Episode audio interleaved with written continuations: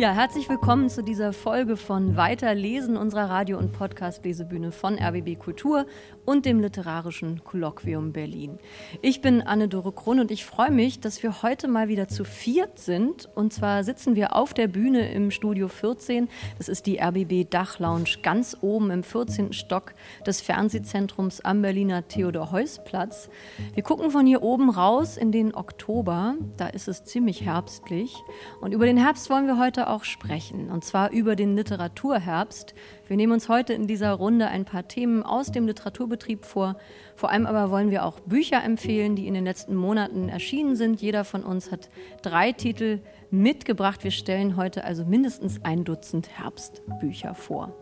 Mir gegenüber sitzt meine Kollegin Natascha Freundl, Redakteurin der Debattensendung Der zweite Gedanke hier auf RBB Kultur und natürlich Gründungsmitglied und Moderatorin von unserer Literatursendung Weiterlesen. Hallo Natascha.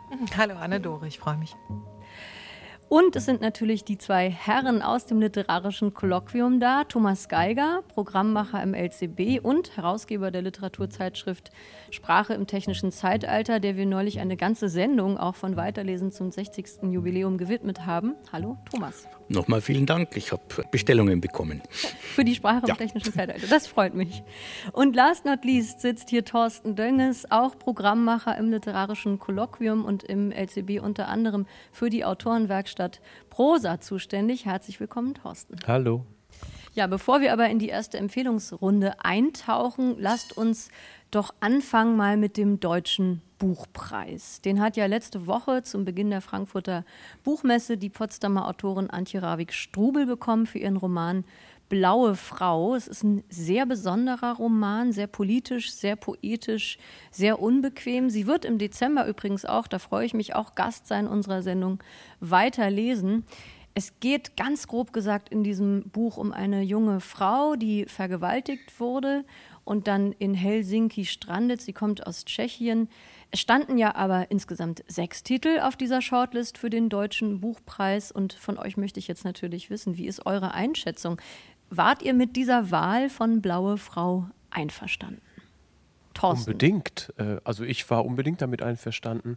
Also äh, in besagter Autorenwerkstatt Prosa äh, war Antje Ravik-Strobel dreimal äh, die Co-Leiterin. das heißt, du kennst sie ich, richtig ich gut. Kenne, ich kenne sie als sehr, sehr gewissenhafte Lesende und Schreibende und das, wie du gesagt hast, poetisch und politisch, ähm, ja, ist tatsächlich dieser Roman was ganz Besonderes und deswegen habe ich mich gefreut. Ich habe mich auch sehr gefreut, ähm, dass sie den Preis bekommen hat, ohne den Roman schon gelesen zu haben. Aber ich war bei der Buchpremiere im Literarischen Kolloquium mit Christina von Braun. Das war eine total schöne Veranstaltung. Und ich freue mich auf die Lektüre dann von Blaue Frau äh, liegt auch auf dem Nachttisch, äh, der, auf dem Stapel der ungelesenen Bücher. Was ich daran sehr interessant finde, ist, dass es keine reine MeToo-Geschichte ist. Wurde jetzt oft in Kritiken gesagt, ein MeToo-Roman. Das scheint mir viel zu kurz gegriffen. Was ich daran sehr interessant finde, ist, dass sie das verknüpft mit Erinnerungspolitik Ost versus West.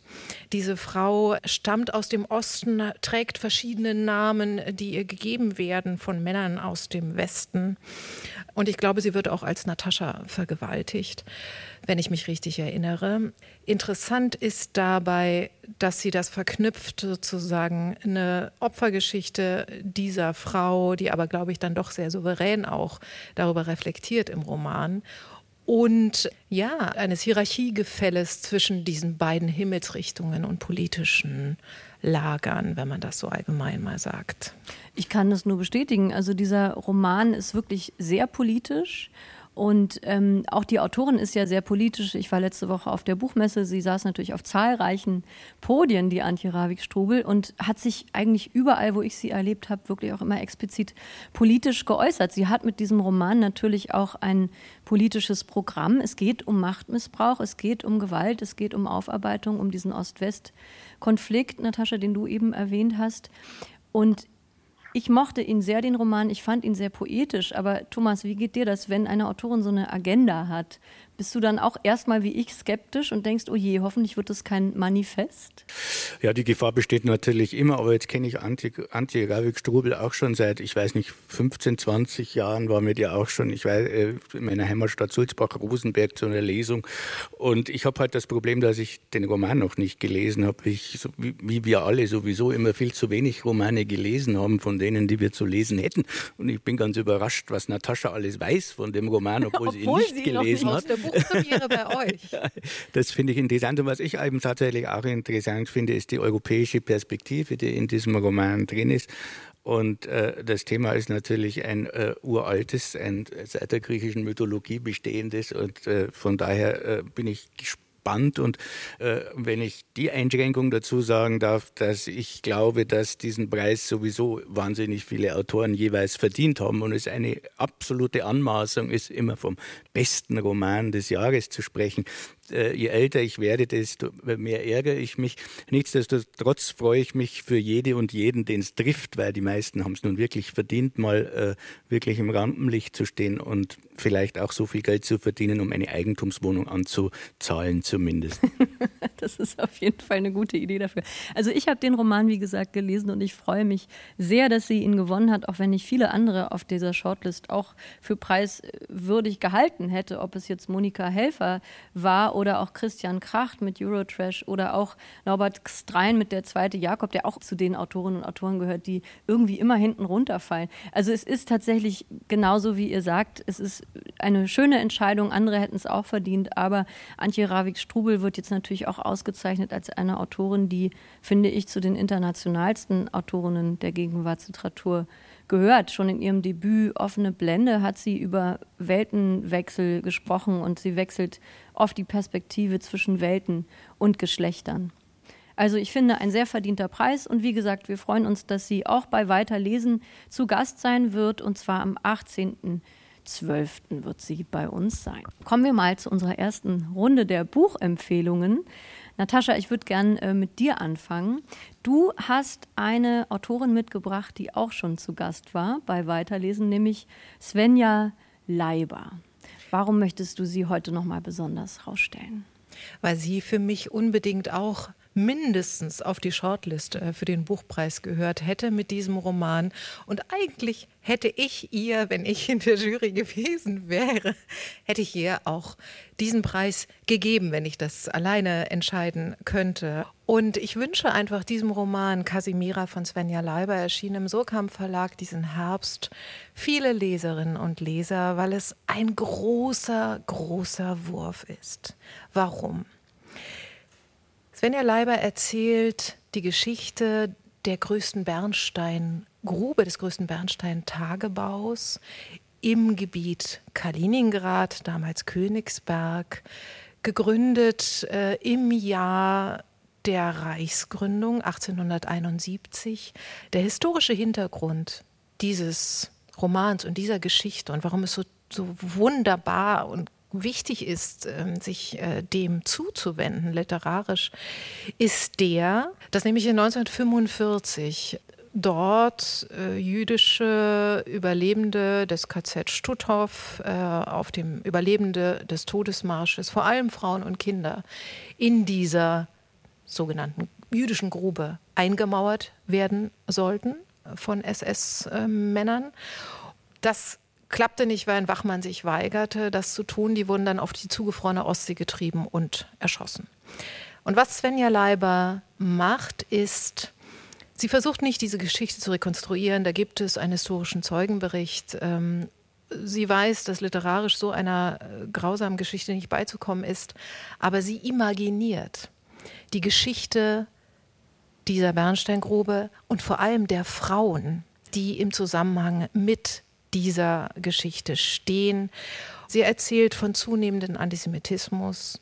Casimira ist eine Frau, die im Laufe ihres Lebens feststellt, dass sie Frauen lieber liebt als Männer. Eine Figur, wie ich sie in der Literatur noch nicht gelesen habe, auch wenn wir jetzt viele starke Frauen in der Gegenwartsliteratur haben ganz eindrücklich, ganz poetisch vor allem auch dargestellt von Svenja Leiber, die eine große Kunst hat, über Zeiten und Räume hinweg zu gehen, zum Teil ganz mit einer ganz schnoddrigen Sprache ähm, und dann wieder sehr ins Detail zu gehen, sehr poetisch zu werden.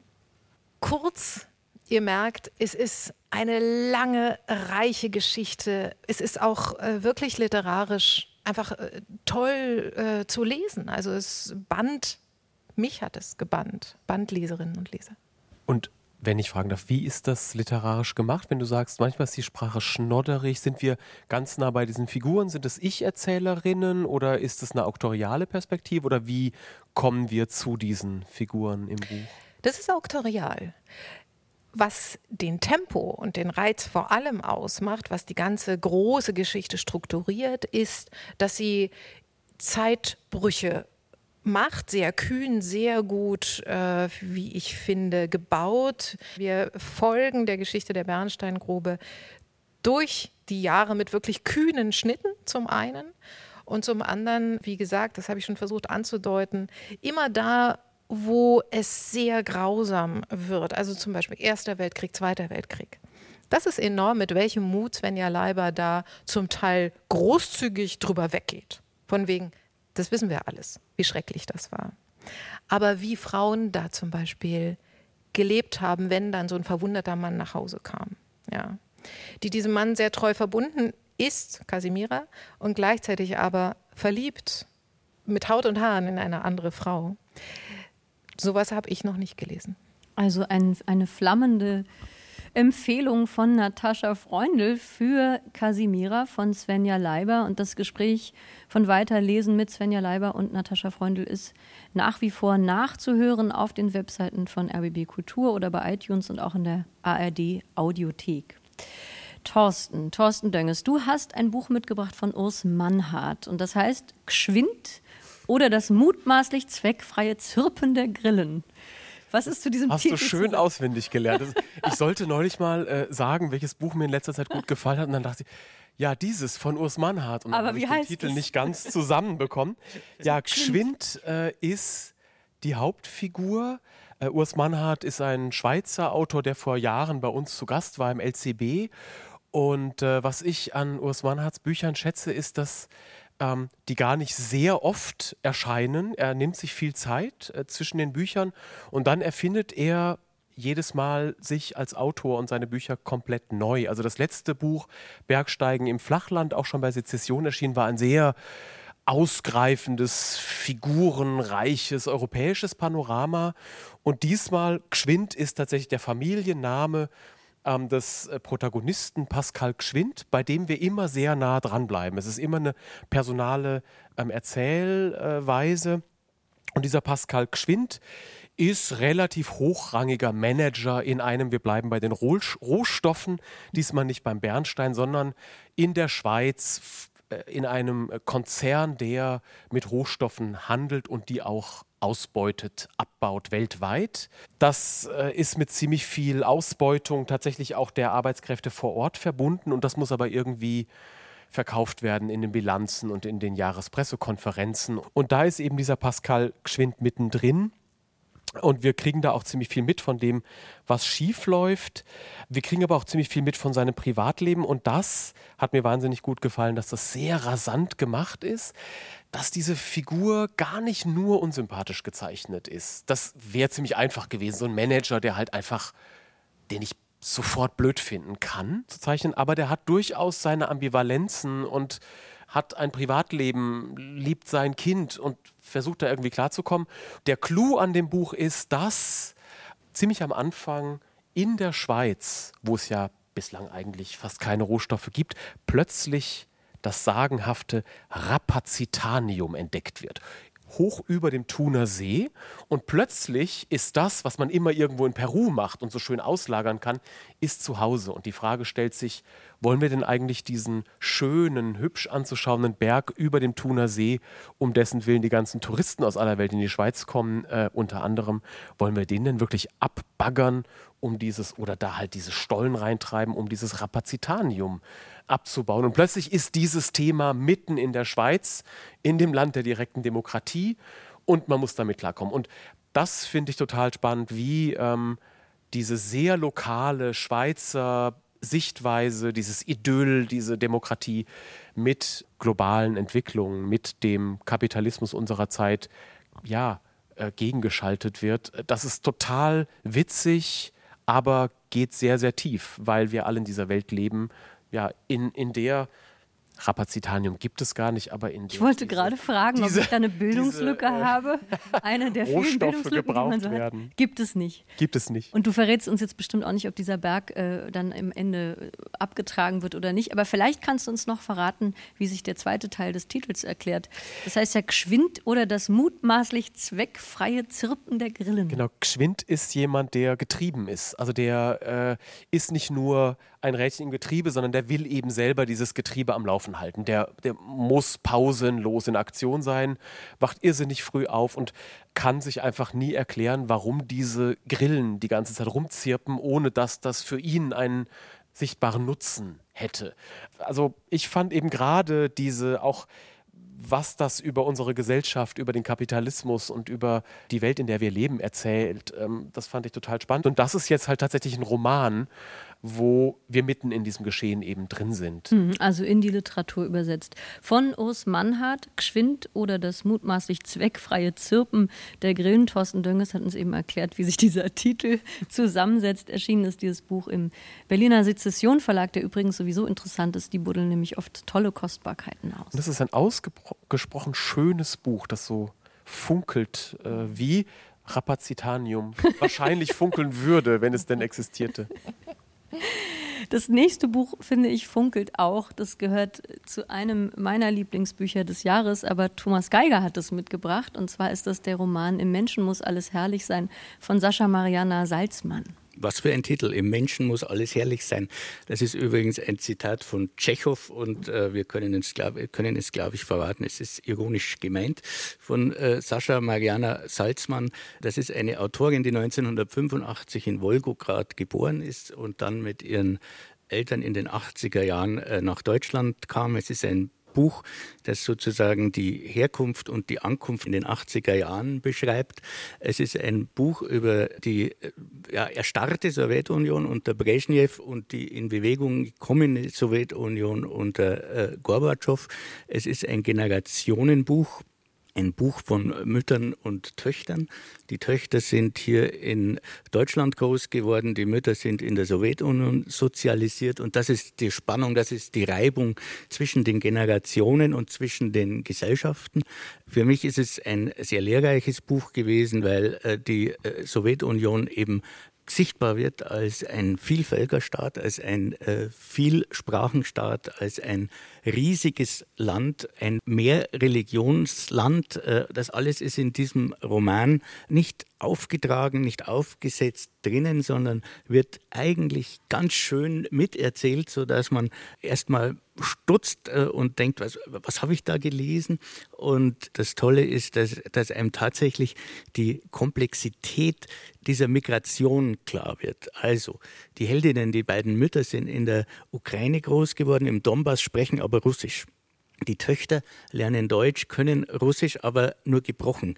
Das heißt, die Generationen können miteinander schon nur schwer äh, kommunizieren. Neben den Gesellschaftsbrüchen zwischen der Bundesrepublik heute und der Sowjetunion damals. All das äh, verhandelt dieser Roman auf eine sehr eloquente, sehr äh, dramatisch gut gebaute Weise, bis dahingehend, dass wir uns dann plötzlich in einem jüdischen Gemeindesaal in Jena Lobeda befinden und wir sind sozusagen wieder in einer Art Nebengesellschaft, die über jetzt wiederum russische TV-Anstalten quasi versucht werden zu beeinflussen. Also ein ganz komplexes Gegenwartsbuch. Also ich finde auch eines der spannendsten Bücher jetzt der Saison, das ganz, ganz viele Fragen aufwirft. Vielleicht noch ein ganz kurzer Nachtrag. Thomas Geiger und ich hatten sie auch für Weiterlesen im Studio. Und sehr beeindruckend war auch, als Sascha Mariana Salzmann uns dann erzählte, dass sie für diesen Roman recherchiert hat, indem sie tatsächlich Freundinnen, Bekannte ihrer Mutter interviewt hat. Also das sind Gespräche, die sie geführt hat, um dieses Buch schreiben zu können, hat sich dann aber sehr von den Gesprächen gelöst. Aber zur Inspiration hat sie eben diese Gespräche geführt und äh, so wie sie gesagt hat, hat sie mit den Frauen geredet, die sonst nie gefragt wurden. Und all diese Frauen haben am Anfang gesagt, ich habe nichts zu erzählen. Und dann haben sie doch alle natürlich unglaublich viel zu erzählen gehabt. Also Sascha Mariana Salzmann, eine Empfehlung von Thomas Geiger und von auch mir. Und ich denke, äh, dass ihr da noch was Schönes vor euch habt, Thorsten und Natascha, wenn ihr das noch lesen wollt. Im Menschen muss alles herrlich sein, erschienen im Surkamp Verlag. Ja, und ich habe mitgebracht ein Buch von der simbabwischen Autorin Tsitsi Dangaremga. Der Roman heißt Überleben und Tsitsi Dangaremga hat gerade den Friedenspreis des deutschen Buchhandels bekommen und hat letzte Woche am Sonntag in der Paulskirche in Frankfurt auch ihre Dankesrede gehalten. Und ich habe sie letzte Woche auf der Buchmesse in Frankfurt erlebt und war wirklich beeindruckt von ihrer scharfen Klugheit und von ihrer Vielseitigkeit. Sie ist Schriftstellerin, sie ist Filmemacherin, sie ist Künstlerin und sie ist Freiheitskämpferin. Geboren 1959, damals Rhodesien, heute Simbabwe. Ähm, sie ist die erste Frau, die in Simbabwe jemals einen Roman herausgebracht hat. Sie war auch die erste Frau, die einen Film in Simbabwe herausgebracht hat. Und sie engagiert sich wirklich vielfältig. Sie fördert zum Beispiel die Kultur in ihrem Land. Besonders für Frauen setzt sie sich ein. Sie setzt sich ein gegen Korruption und äh, ist im Moment hat sie auch einen Prozess anhängen, weil sie demonstriert hat gegen Korruption in ihrem Land. Davon hat sie sehr eindrücklich auch auf der Buchmesse erzählt. Und als sie dann ihre Dankesrede gehalten hat in der Frankfurter Paulskirche, konnte man vorher die Laudatoren hören. Und das war Auma Obama. Und das ist tatsächlich die ältere Halbschwester von Barack Obama, die Deutsch spricht. Und Oma Obama hat dazu aufgerufen, nochmal den Blick über den Tellerrand zu erheben und wirklich afrikanische Literatur zu lesen. Sie hat gesagt, dass ein Literaturnobelpreisträger wie Abdul Razak Gurna oder eben die Friedenspreisträgerin jetzt Tsitsi Dangaremba, man solle das nicht immer als Ausnahme sehen, sondern wir sollten eben diesen eurozentristischen Blick aufgeben. Und read more African books, hat sie wirklich wortwörtlich gesagt. Deswegen, ich kann nur sagen, auch ohne die Aufforderung von Oma Obama, kann ich sehr empfehlen, dieses Buch von Tsitsi Dangaremga zu lesen, Überleben. Das ist Teil einer Trilogie ähm, dieser Band ist Ende August erschienen auf Deutsch. Im Original ist er 2018 erschienen. Cici Dangaremga schreibt auf Englisch und das Original heißt The Murnable Body. Sie hat lange auch in England studiert, hat auch lange in Berlin gelebt, übrigens hier und Film studiert. Und in dieser Trilogie geht es um ein Mädchen, Tambuzai, später eine Frau, das in den 1960er Jahren auf einer Farm in Rhodesien aufwächst. Und wichtig ist mir noch zu sagen, dass nicht nur die Themen und die Geschichte sehr spannend sind, sondern dass wir hier wirklich auch von einer hochliterarischen Autorin sprechen. Also der Stil, die Sprache, das ist ähm, sehr ergreifend. Sie erzählt im Präsens, in der Gegenwart von dieser Frau.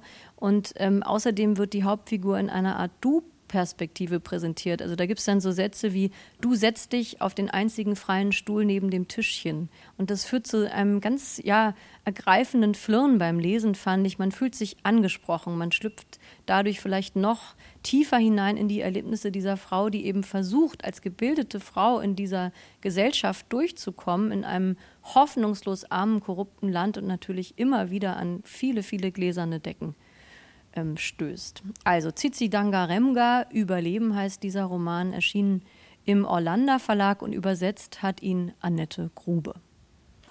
Also, das war unsere erste Empfehlungsrunde für den literarischen Bücherherbst dieses Jahres. Heute nehmen wir unsere Weiterlesen-Folge im Studio 14 auf dem Berliner Fernsehzentrum am Theodor-Heuss-Platz auf und sitzen zu viert hier im Studio. Und wir haben ja schon ein bisschen klangen ja schon ein paar Themen an, die die Literatur dieses Jahr bewegen. Aber ich würde euch gerne noch mal explizit fragen, ob es besondere Themen oder Ereignisse gibt, die euch dieses Jahr in den letzten Monaten vielleicht gefreut oder auch besonders geärgert haben. Vielleicht was, was mit Corona zu tun hat oder welche Preise verliehen wurden. Was hat euch bewegt? Also ich habe mich sehr gefreut, als ich, ich glaube, es war der 7. Oktober, der Donnerstag, die Nobelpreisverkündung. Ich saß äh, vor dem Computer und habe gewartet, bis die berühmten Türen in Stockholm aufgehen. Und dann wurde ein Name genannt, zunächst auf Schwedisch, den ich nicht verstanden habe, dann auf Englisch und ich habe ihn nicht verstanden. Und dann habe ich gewartet, bis die ersten Agenturmeldungen kamen und ich habe gelesen, Abdul Razak Gurna und es sei ein Autor, der aus Tansania stammt und in England lebt. Und ich kannte ihn nicht. Ich war heilfroh, nicht in irgendeiner Rundfunkanstalt zu sitzen und binnen 20 Minuten, binnen 20 Minuten ein Urteil abgeben zu müssen über den Autor.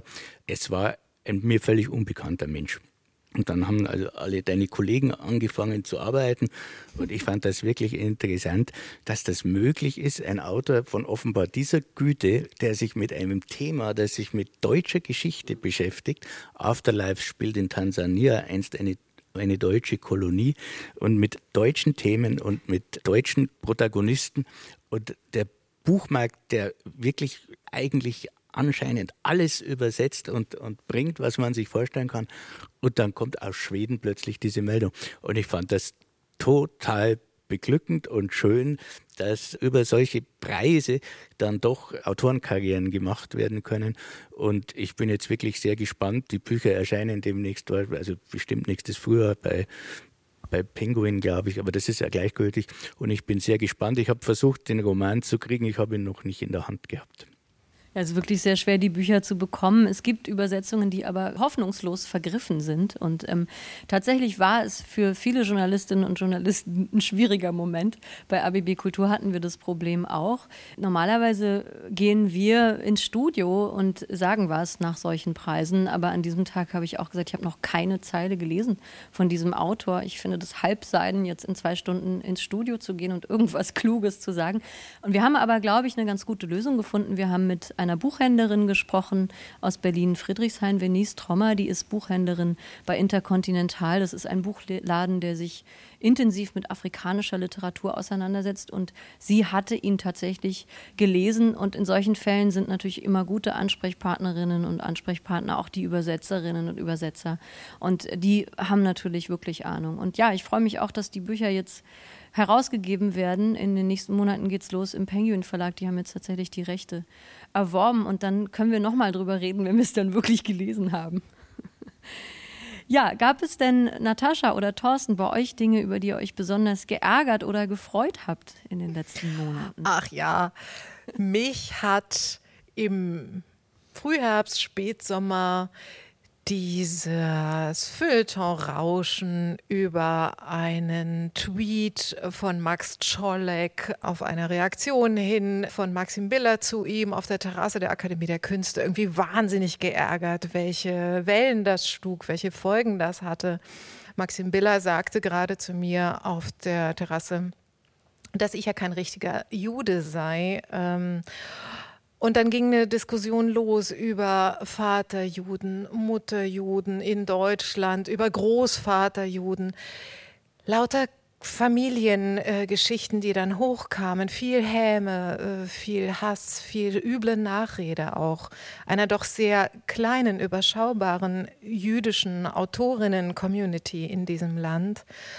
Und ich finde das deswegen so misslich, weil das so ein übles Licht wirft auf eine Gruppe von Leuten, die eigentlich in ihrer Vielfalt zusammenhalten sollten.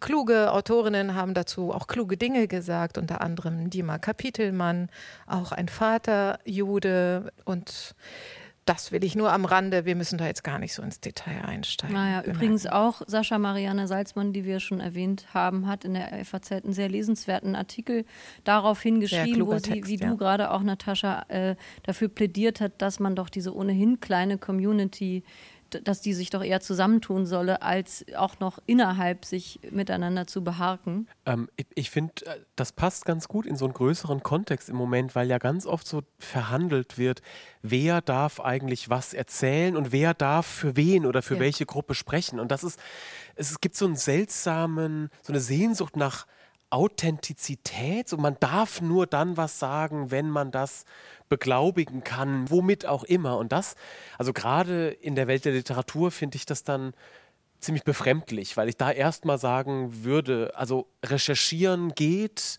erfinden geht, Fiktion geht, aber das passt ganz gut in diese Zeit, wo auch so wahnsinnig viel Autofiktion erscheint und dann so eine ja so ein Kurzschluss ähm, da ist, so dann darf ich das erzählen, weil ich ja für diese Gruppe sprechen kann, was ja aber auch Quatsch ist. Also da würde ich auch eher denken, lieber zusammenhalten und gemeinsam dann Literatur machen und über Literatur äh, streiten. Ja, zum Beispiel über den neuen Roman äh, von Maxim Biller, Der falsche Gruß.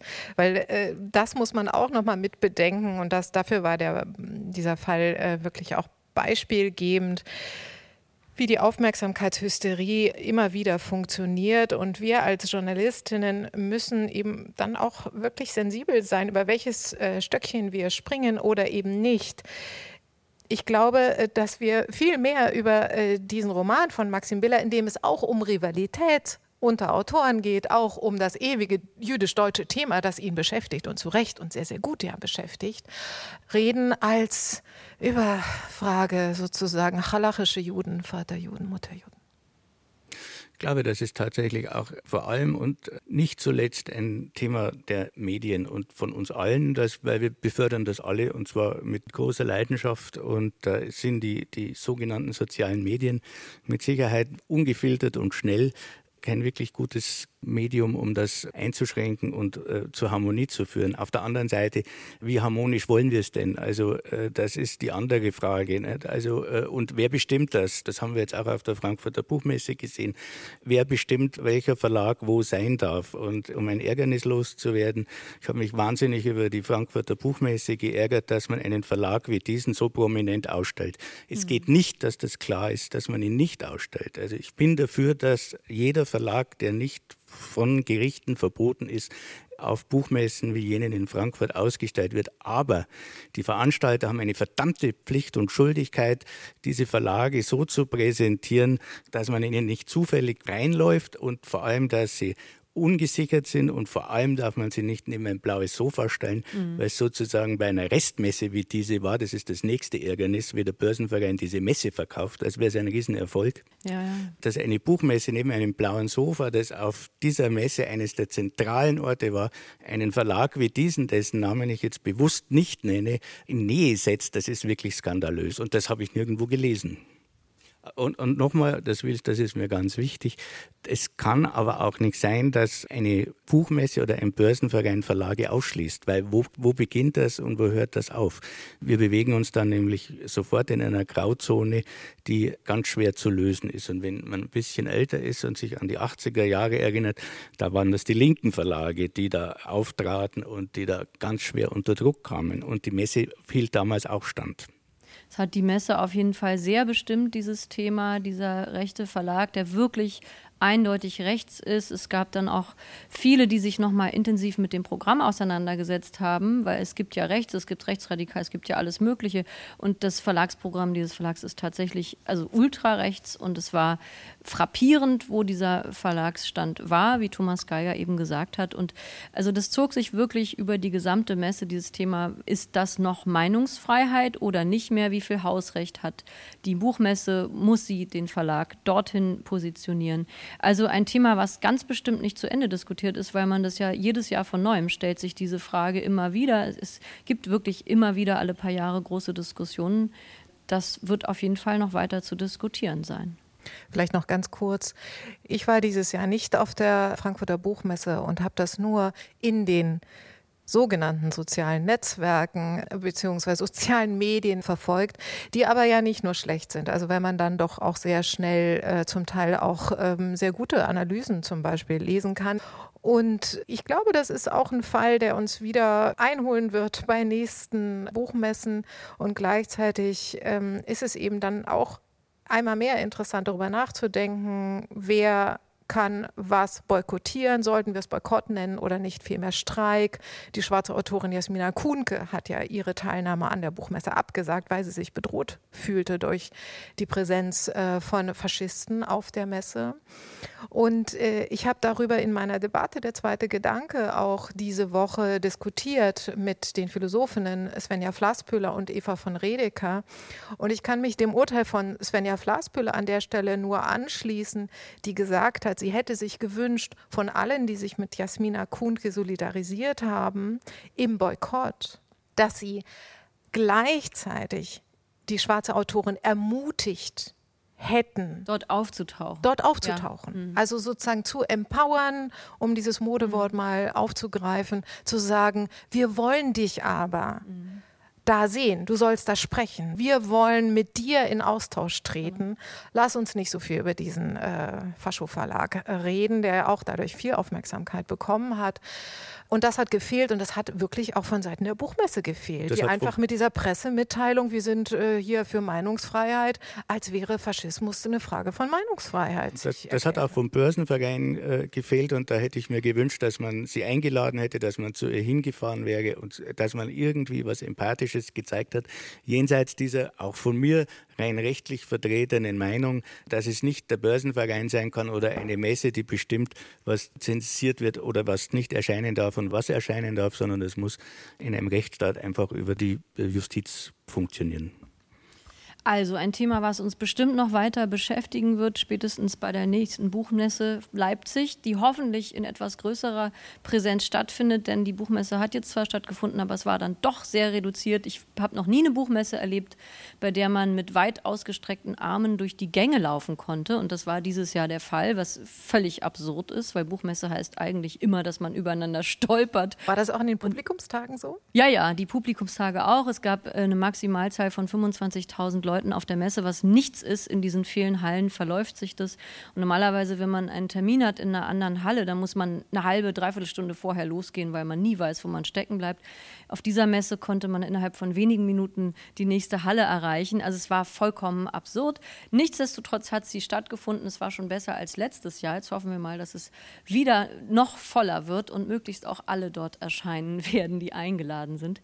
Aber wir kommen zur zweiten Runde unserer Buchempfehlungen. Thorsten, du hast einen Autor mitgebracht, Hannes Köhler, mit seinem Roman Götterfunken, den du gut kennst, denn er war auch mal Teilnehmer der Autorenwerkstatt Prosa im literarischen Kolloquium, die du ja leitest.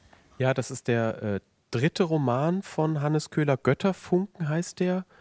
Und ähm, das ist tatsächlich ein sehr, wie der Titel naheliegt, europäischer Roman. Ähm, wir haben gerade über Faschismus gesprochen. Ein Teil des Romans spielt in Spanien in den 70er Jahren äh, unter Franco im Faschismus, wo Leute aus ganz Europa hinkommen, um gegen dieses Regime äh, Widerstand zu leisten. Tatsächlich auch mit Gewalt. Es sind Anarchisten, eine Gruppe von Anarchisten. Bei denen sind wir in Barcelona in den 70er Jahren. Und dann erzählt dieses Buch die Geschichte dieser Menschen, also Spanier, Franzosen und äh, einem Deutschen, wie es mit denen weitergeht. Ähm, aber nicht chronologisch, und das fand ich eigentlich am schönsten an diesem Roman, sondern tatsächlich als Mosaik. Wir gehen immer wieder zurück zu diesen Leuten in ihrer Jugend äh, in den 70er Jahren in Spanien, treffen sie dann zu unterschiedlichen Zeitpunkten ihres Lebens. Und das fand ich wahnsinnig gut zum einen recherchiert, tatsächlich, wie er diese Stimmung in Barcelona in den 70er Jahren einfängt, aber dann auch, wie er diese Biografien weiterverfolgt. Was wird aus diesen Menschen, die sich in sehr jungen Jahren schon sehr leidenschaftlich engagieren? Auch diese europäische Dimension ist da schon drin. Man denkt immer, ja, Europa gibt es erst heute, wo wir alle ständig mit EasyJet rumfliegen. Die sind halt da über die Pyrenäen geklettert, um nach Barcelona zu kommen und da ähm, gemeinsame Sache zu machen. Das fand ich sehr, sehr spannend. Einfach ja, die, die Lebensläufe dieser Menschen zu begleiten, das sind total spannende Figuren und das hat mir sehr gut gefallen. Götterfunken von Hannes Köhler, empfohlen von Thorsten Dönges. Der ist im August im Ulstein Verlag erschienen und Hannes Köhler lebt ja auch als freier Autor und Übersetzer in Berlin. Und den Autor, den ich jetzt empfehlen möchte, das ist auch inzwischen ein Berliner Autor. Das ist Thomas Gardi. Das ist ein wirklich wahnsinnig spannender Autor. Sein aktueller Roman heißt Eine runde Sache und er war vor ein paar Jahren sehr in der Diskussion, als er nämlich beim Ingeborg-Bachmann-Preis auftrat und seinen Text im sogenannten Broken German vortrug.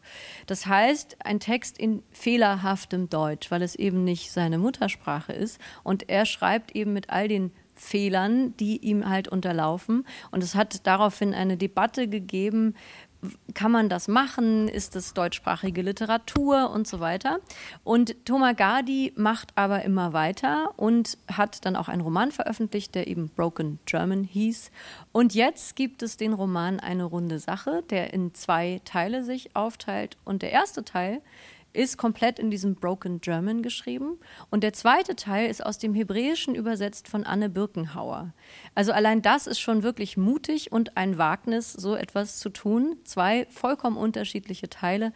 Und ich kann die jetzt nicht nacherzählen, weil wir zu wenig Zeit haben, aber es ist ungeheuer äh, mutig, was er da macht. Vielleicht ganz kurz nur zum, zum ersten Teil. Es geht um einen Autor, der Thomas Gardi heißt, der flieht vor einem Literaturagenten. Es gibt einen sprechenden deutschen Schäferhund, der heißt Rex. Der Erlkönig taucht auf und rappt. Es ist also überraschender Slapstick, der aber niemals blöde ist, sondern unglaublich komisch. Und im zweiten Teil dann ganz anderer Ton. Da geht es um den indonesischen Künstler Raden Saleh, der im 19. Jahrhundert gelebt hat, nach Holland kam und hier viele Porträts und Jagdszenen für die Adligen malte. Also vollkommen anderer Kontext. Und dass diese beiden Teile trotzdem zusammengehören und zusammenpassen und durchaus sich zwischen zwei Buchdeckeln vertragen, das liegt an Thomas Gardi, der sich einfach um nichts schert, was vielleicht irgendwie gehört, sondern er macht es einfach. Und für mich ist es einer der überraschendsten und lustigsten äh, Romane dieses Herbstes. Thomas Gardi, erschienen im Droschel Verlag.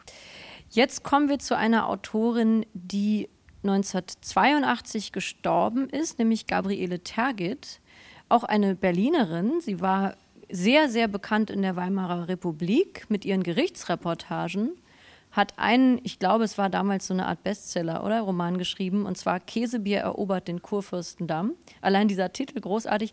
Aber Thomas, du hast ein Buch von ihr mitgebracht, das jetzt neu aufgelegt worden ist. Jawohl, ich möchte es wirklich sehr, sehr gerne auf die Autorin Gabriele Tergit hinweisen, die immer mal wieder alle 10, 15 Jahre entdeckt wird, meistens mit diesem Roman äh, Käsebier erobert den Kurfürstendamm, ein Roman, der in der Weimarer Republik erschienen ist und in der Weimarer Republik in Berlin spielt. Schon ein Medienroman, wo es eben darum geht, wie dieser Käsebier zunächst hochgejubelt wird und dann wieder fallen gelassen wird. Diese Gabriele Tergit aber die wie du schon gesagt hast, äh, Gerichtsreporterin war. Sie war auch beim ersten, beim Prozess gegen Hitler anwesend. Deswegen musste sie 1933 Berlin und Deutschland schon verlassen. Sie war übrigens auch Jüdin und äh, sie hat zwei große Romane geschrieben, die Effingers, die vor zwei Jahren oder drei Jahren erschienen sind. Ein großes Gemälde, das von der Kaiserzeit bis äh, nach dem Zweiten Weltkrieg reicht. Und dann hatte sie einen Roman, der nie erschienen ist, so war es eben, geschrieben, den sie in den 60er Jahren versucht hat zu publizieren. Und sie ist gescheitert. Sie ist gescheitert bei den konservativen Verlagen, weil die gesagt haben, ach, das mit diesen jüdischen äh, Geschichten, mit dem Krieg, das will keiner lesen. Und bei den äh, linken Verlagen ist sie gescheitert, weil sie angeblich im Stil nicht modern genug war. Da ist Fritz Radatz als Lektor von Rowold äh, unangenehm aufgefallen. Und Nicole Henneberg, die Herausgeberin, hat jetzt diesen Roman druckfertig gemacht. Und das ist ein großer Roman, der eigentlich den Verfall Preußens schildert alles, was man gut von Preußen denken könnte, wird hier über die Weimarer Republik und den aufkommenden Faschismus vernichtet. Es gibt drei große soziale Gruppen, das reiche Westberliner Judentum, das arme Ostberliner Judentum und eine Junkerfamilie, eine, also eine alte preußische Familie. Wir haben wenig Zeit, ich mache es kurz und äh, kann nur empfehlen, dass dieses große Zeitpanorama, das kurz vor dem Ersten Weltkrieg einsetzt und spät im Exil in den 50er und 60er Jahren endet, ein großartiger Wurf und äh, ein großer Berliner Roman. Also endlich erschienen, so war es eben von Gabriele Tergit im Schöffling Verlag erschienen und eine Empfehlung von Thomas Geiger. Und Natascha, Natascha Freundl, du hast jetzt etwas vor, was eigentlich gar nicht geht. Du empfiehlst nämlich ein Buch, was es noch gar nicht gibt. Doch, also bei uns nicht. schon, aber eben im Original. genau. Nämlich Nicole Kraus, To Be a Man, Stories. Kommt aber auf Deutsch raus. Genau, erschien bei HarperCollins ein Herbstbuch aus dem vergangenen Jahr. Also es ist hier wirklich ein Twitter-Buch, äh, das ich hier unterjuble, uns allen, jubeln im doppelten Sinne. Erscheint im Frühjahr, im April ganz konkret, bei Rowold unter dem Titel ein Mann sein. Also wie gesagt, eine Sammlung von Erzählungen äh, der New Yorker Bestseller-Autorin Nicole Krauss. Sicherlich bekannt vielen Leserinnen, auch hierzulande, ihre Romane Waldes Dunkel oder Die Geschichte der Liebe. Ihre Bücher wurden in 35 Sprachen übersetzt. Sie lebt in Brooklyn, sie ist äh, teilweise in Tel Aviv aufgewachsen, da verbringt sie auch ihre Sommer mit ihren beiden Söhnen. Und dieser Erzählungsband To Be a Man versammelt zehn Erzählungen aus den letzten zehn Jahren. Und ich empfehle wirklich allen, ich freue mich auch auf die deutsche Übersetzung und das dann nochmal auf Deutsch zu lesen, aber ich empfehle allen, die des Englischen mächtig sind, die sich dieser Herausforderung stellen wollen, das im Original zu lesen. Denn keine deutsche Übersetzung schafft es, im Titel natürlich äh, das Mitlesen, mitschwingen zu lassen, was ich da lese im Titel To Be a Man, nämlich To Be a Woman, insbesondere wenn das Buch von einer Frau stammt. Und alle Men kommen ja von und aus Women. Daran denken wir und das ist eben auch im Englischen äh, sprachlich äh, so deutlich und sichtbar. Und es geht in diesen Erzählungen um Männer und Frauen. Es geht um die Balance und die Rivalität zwischen den Geschlechtern. Es geht natürlich um die Liebe. Es schwingen sehr viele ähm, alttestamentarische Texte mit in diesen sehr modernen Erzählungen über junge Menschen in den USA, in Israel, aber auch in Berlin heute. Also eine Erzählung zum Beispiel heißt, ich schlafe, aber mein Herz ist wach. Das ist eine sehr berühmte Zeile aus dem Buch der Lieder. Und ich will nur ganz kurz auf die Titelgeschichte eingehen. To be a man, das reflektiert eine Affäre zwischen einer jüdischen Autorin in Israel äh, und einem deutschen Boxer. Die unterhalten sich darüber, ob er denn vor 80 Jahren ein Nazi gewesen wäre, ob er getötet hätte. Und er sagt, sich historisch äh, bewusst, dass er es wahrscheinlich gewesen wäre und dass er wahrscheinlich auch getötet hätte. Sie wiederum reflektiert die Armee und die Rekrutierung aller jungen Menschen und Männer, vor allem in Israel, zu Soldaten sehr stark. Und sie sieht ihre Söhne dabei immer wieder in dieser Erzählung. Und sie sieht diese Söhne sozusagen durch und durch. Sie kennt jede Hautfalter, sie kennt jeden Muskel, sie kennt ihre Söhne bis auf die Knochen. Ich sag euch, das ist so wunderbar beschrieben und ich glaube, es berührt nicht nur Mütter von Söhnen sofort. Ähm, und dieser Sohn sagt, damit endet die Geschichte, zu ihr in der Gute Nacht, beim Gute Nachtkuss flüstert er ihr nervös zu, Mama, ich möchte ein Kind bleiben, ich möchte, dass sich nichts verändert. Und sie sieht ihn an und sie weiß, er ist schon kein Kind mehr. Also wunderbar nacherzählt von Natascha Freundl, die Titelgeschichte aus einem Erzählungsband von Nicole Krauss. Im Moment nur auf Englisch erhältlich, To Be a Man, aber ab April dann bei Rowold auch in der deutschen Übersetzung erhältlich. Und jetzt machen wir eine ganz schnelle Schlussrunde. Wir machen jetzt nämlich noch was, was man eigentlich nicht macht. Wir reden jetzt nämlich über Bücher, die wir noch nicht gelesen haben, wobei wir das heute an der einen oder anderen Stelle eigentlich schon bewiesen haben, dass wir das können und beherrschen. Aber jetzt tun wir es ganz offen. Wir reden jetzt nämlich noch mal ganz kurz jeder über ein Buch, das wir in der nächsten Zeit lesen werden. Und äh, Thomas, du fängst an. Du möchtest demnächst lesen ein sehr dickes Buch, was hier liegt. Das kann man leider nicht hören, aber es ist ein, ein ziemlich dickes Buch von Laszlo Krasner-Horkai. Laszlo Krasner-Horkai herrscht 07769. 07769 ist eine Postleitzahl äh, eines fiktiven Ortes südlich von Jena. Herrscht ist ein Eigenname, ein tumper Tor, ein junger Mann, der in Thüringer rechtsradikale Kreise tritt und er schreibt immer an Angela Merkel. Und der Absender ist herrscht und nur die Postleitzahl, weil der Ort so klein ist, dass man ihn dann finden würde, wenn Frau Merkel antworten würde. Der Roman ist eine Auseinandersetzung mit dem, ich habe schon gesagt, Rechtsradikalismus. Es ist eine Auseinandersetzung mit Bach und mit der Teilchenphysik. So viel habe ich aus voraus. Das weißt du alles von das weiß ich aus, Rezensionen, das weiß ich aus Rezensionen Klappentext. und Klappentexten. Der ganze Roman besteht aus einem Satz und muss kongenial von Heike Fleming übersetzt sein. Ich freue mich sehr. Laszlo Grasner-Horkai, der ganz große Melancholiker, nicht nur der ungarischen Literatur. und du, und du liest das, lieber Thomas, weil er ja auch bei uns zu Gast sein wird in Weiterlesen, Laszlo Krasner-Horkai. So ist es. So ist es. Deswegen muss auch ich und freue mich auch, diesen Roman auch zu lesen, denn wir führen das Gespräch gemeinsam. Also dieser dicke Roman steht mir auch noch bevor, aber ich freue mich drauf. Und ich freue mich auch sehr zu lesen, auch weil wir ihn einladen zu weiterlesen, den österreichischen Schriftsteller Michael Köhlmeier, den ich sowieso wahnsinnig schätze. Wer seine freien Nacherzählungen der Sagen des klassischen Altertums kennt, der muss ihm eigentlich gnadenlos verfallen, weil dieser Mann so wunderbar erzählen kann. Und wir werden ihn einladen mit seinem aktuellen Roman Matu. Ich habe einen kleinen Auszug schon gehört, den er vorgelesen hat auf dem Erlanger Poetenfest und war begeistert. Es geht um einen Kater, der Katzen haben ja sieben Leben wissen wir alle. Und dieser Kater heißt Matu und ähm, Michael Köhlmeier hat eigentlich sieben Romane in einem geschrieben und schickt diesen Matu in verschiedene Szenarien der Weltgeschichte. Ich habe einen Auszug gehört, wie er bei Andy Warhol in New York lebt. Und Andy Warhol nennt diesen Kater immer Sweetheart.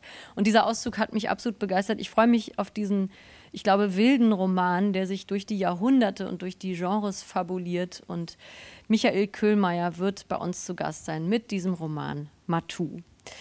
Natascha, du hast auch ein dickes Buch mitgebracht, das ja. du noch nicht gelesen hast, zumindest noch nicht durchgelesen hast. Und da geht es um Kafka. Da geht es um Kafka. Schade, äh, dass Sie, liebe Hörerinnen und Hörer, das jetzt nicht sehen können. Ich bin so froh, dass ich dieses Buch habe. Es ist groß, es ist schwer, es ist eine Weltpremiere. C.H. Beck gibt die Zeichnungen von Franz Kafka heraus und die Zeichnungen lagen sehr, sehr viele Jahre in einem Safe, Banksafe äh, in Zürich. Und zwar stammen sie aus dem umstrittenen, nicht umstrittenen, sondern um umkämpften ähm, Nachlass von Max Brod, der ja, wie wir wissen, in mehrerer Hinsicht das Werk Franz Kafkas gerettet hat. Brot ging nach Palästina, Israel, die waren dann in der Wohnung von Max Brot und was viele, viele nicht wussten, wie reich das zeichnerische Werk von Franz Kafka ist. Es gab einen langen Gerichtsprozess in Jerusalem um den Nachlass von Max Brot.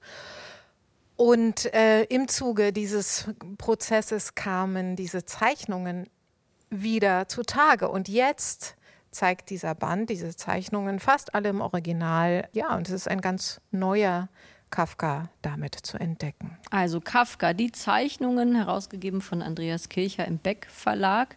Ein dickes, schweres Buch und auch das Buch, Thorsten, was du jetzt mitgebracht hast, ist auch ein ich dickes, schweres Buch. Ich gar nicht dabei. Das hast du gar nicht mitgebracht, aber du hast es noch vor es dir. Es liegt zu Hause neben meinem Sofa und damit werde ich viele graue Berliner Wintertage verbringen, es nämlich hat 763 von Emine Sevgi Özdamar, ein von Schatten begrenzter Raum. Sie hat ja sehr lange nichts veröffentlicht und je länger die Zeit wurde, desto öfter dachte ich, Mensch, was macht eigentlich Selfie? Und in all dieser Zeit hat sie wahrscheinlich einfach geschrieben, an diesem sehr dicken, Bestimmt. sehr großen Roman. Ähm, ich weiß noch ganz wenig, ich habe noch nicht mal äh, die Rezensionen mir richtig angeguckt, aber ich weiß, dass ich das Buch unbedingt lesen möchte. Ich habe schon eine Rezension bei uns im Radio gehört und ich muss sagen, ist, glaube ich, ganz, ganz toll. Und sie wird am 16. Dezember bei uns im literarischen Kolloquium auftreten. Also, wir haben viele, viele Seiten vor uns und haben heute über viele, viele Seiten gesprochen. Das war Weiterlesen für heute mit einem Blick auf den Literaturherbst, aufgezeichnet in der RBB Dachlounge auf dem Berliner Fernsehzentrum in Berlin-Westend. Übrigens auch offen für Publikum. Schauen Sie mal auf der Webseite nach, einfach Studio 14 RBB Dachlounge googeln. Man kann hier auch abends was trinken oder was essen. Es gibt immer wieder Veranstaltungen von den RBB-Wellen. Alle Titel, die wir heute besprochen und im empfohlen haben, finden Sie auch auf unserer Webseite rbbkultur.de. Da kann man diese Folge von Weiterlesen auch nachhören, genauso wie bei iTunes und in der ARD Audiothek. Ich bedanke mich herzlich beim Team von Weiterlesen heute für unsere heutige Runde bei Natascha Freundl von RBB Kultur. Danke auch. Und bei Thorsten Dönges vom Literarischen Kolloquium Berlin. Danke fürs Durchmoderieren. und bei Thomas Geiger auch vom Literarischen Kolloquium Berlin. Und ich danke auch, dass du uns durchgeführt hast durch die Stunde. Ja, schön, dass ihr da wart mit euren Einschätzungen und Empfehlungen. Ich bin Anne-Dore Krohn und ich sage Tschüss, lesen Sie weiter.